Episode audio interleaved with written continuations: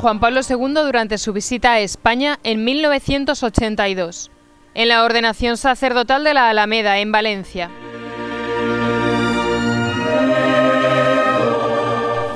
Queridos hermanos en el sacerdocio, queridos hermanos y hermanas, somos hoy testigos de un gran acontecimiento.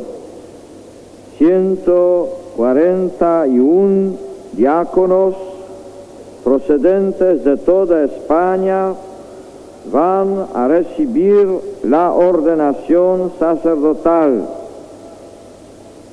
A esta celebración eucarística se asocian numerosos sacerdotes de las diversas diócesis de vuestra patria.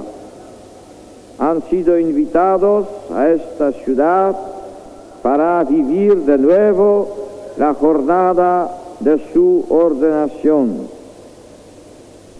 Permitidme que salude ante todo al pastor de esta iglesia particular, a los obispos presentes, a los sacerdotes y seminaristas, a los que se han dedicado a Dios con una especial consagración, a todo el noble pueblo de Valencia, de su región y de toda España, y a cuantos os habéis reunido en este paseo de la Alameda. Saludo con afecto particular, junto con sus familiares, a todos los ordenandos pero permitidme, sobre todo, que renueve desde aquí mi más afectuoso recuerdo a las personas y familias que en los días pasados han sufrido las consecuencias de devastadoras inundaciones y han perdido seres queridos.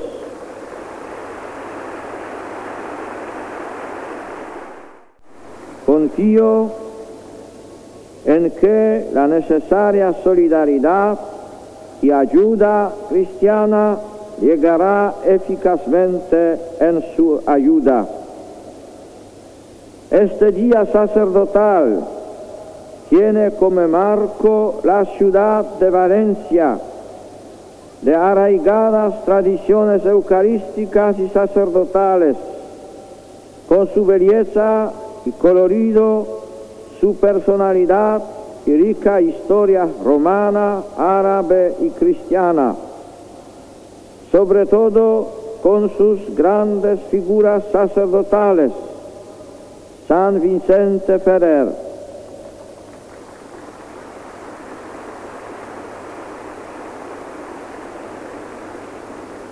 Santo Tomás de Villanueva, San Juan de Ribera.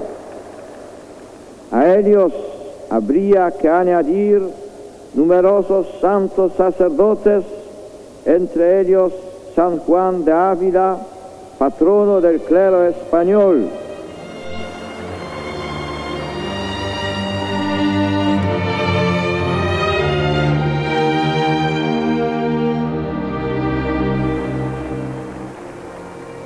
Todos ellos nos acompañan en su, con su intercesión. ¿En qué consiste la gracia del sacerdocio que hoy van a recibir estos ordenandos? Lo sabéis bien vosotros, queridos diáconos, que os habéis preparado con esmero para este momento sacramental. Lo conocéis vosotros, queridos sacerdotes, que lleváis el peso gozoso a la carga ligera y la carga ligera del sacerdocio. También lo sabéis vosotros, cristianos de Valencia y de España, que acompañáis a vuestros sacerdotes y con ellos vivís el gozo de vuestro sacerdocio común, distinto pero no separado del sacerdocio ministerial. En este acto hablaré ante todo a los ordenandos, pero en ellos veo la ordenación reciente o lejana de cada uno de vosotros, sacerdotes de España, y os exhorto a revivir la gracia que tenéis por la imposición de los vanos. El sacramento del orden está profundamente radicado en el misterio de la llamada que Dios hace al hombre. En el elegido se realiza el misterio de la vocación divina. Nos lo revela la primera lectura tomada del profeta Jeremías. Dios manifiesta al hombre su voluntad antes que te formara en, el vientre, te conocí, antes de, de que tú salieses del seno materno, te consagré y te desigré para profeta de los gentiles. La llamada del hombre está primero en Dios, en su mente y en la elección que Dios mismo realiza y que el hombre tiene que leer dentro de su corazón. Al percibir con claridad esta vocación que viene de Dios, el hombre experimenta la sensación de su propia insuficiencia. Él trata de defenderse ante la responsabilidad de la llamada. Dice como el profeta, ah Señor Yahvé, he aquí que no sé hablar, pues soy un niño. Así la llamada se convierte en el fruto de un diálogo interior con Dios y es a veces como el resultado de una contienda con Él. Ante las reservas y dificultades que con razón el hombre opone, Dios indica el poder de su gracia. Y con el poder de esta gracia consigue el hombre la realización de su llamada. Irás a donde te envíe yo, y dirás lo que yo te mande. No tengas temor ante ellos, que yo estaré contigo para salvarte. Y aquí yo pongo en tu boca mis palabras. Es necesario, mis queridos hermanos y amados hijos, meditar con el corazón este diálogo entre Dios y el hombre para encontrar constantemente el entramado de vuestra vocación.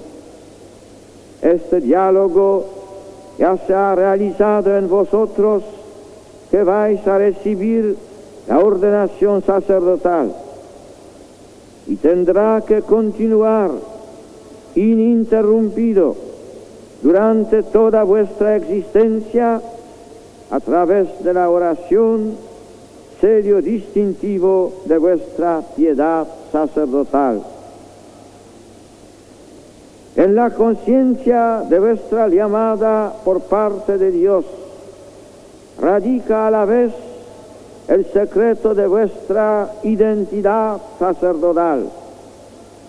Las palabras del profeta Jeremías sugieren esa identidad del sacerdote como llamado por una elección, consagrado con una unción, enviado para una misión, llamado por Dios, el Jesucristo, consagrado por Él con la unción de su Espíritu, enviado para realizar su misión en la Iglesia.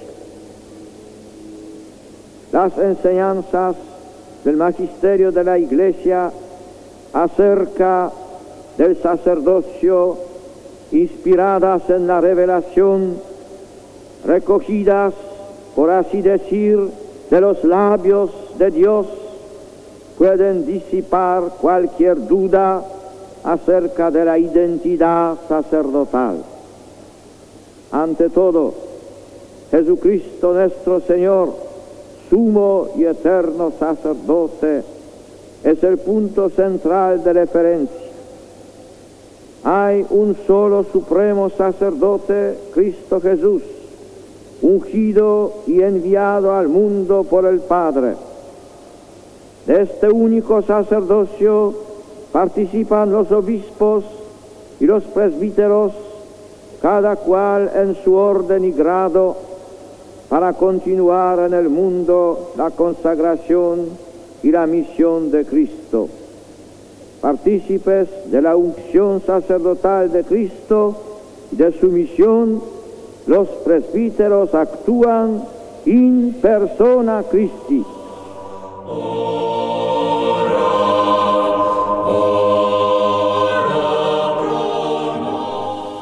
Para ello reciben la unción del Espíritu Santo.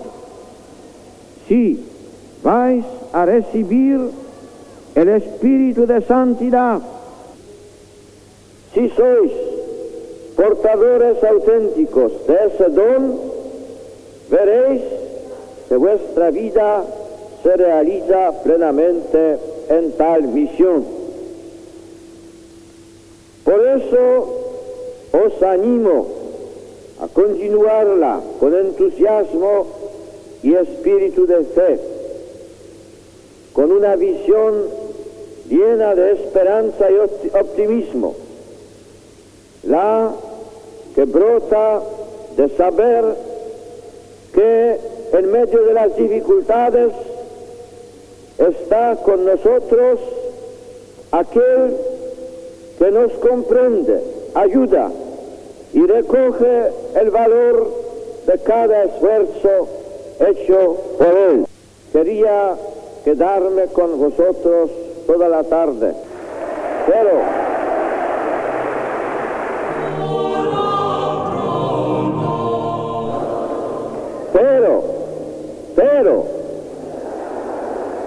el deber de la caridad me reclama en la zona de las inundaciones.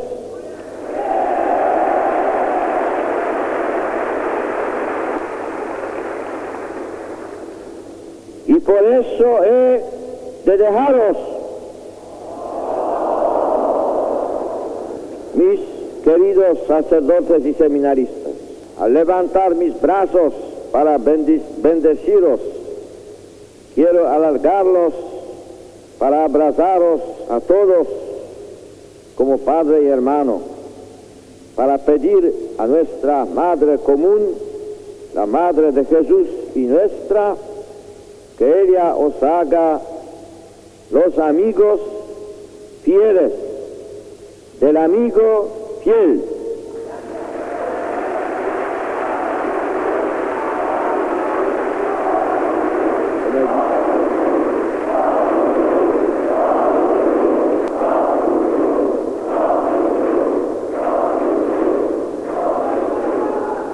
Benedicat vos omnipotens Deus, Pater et Filius et Spiritus Sanctus. Amén. Salabado Jesucristo.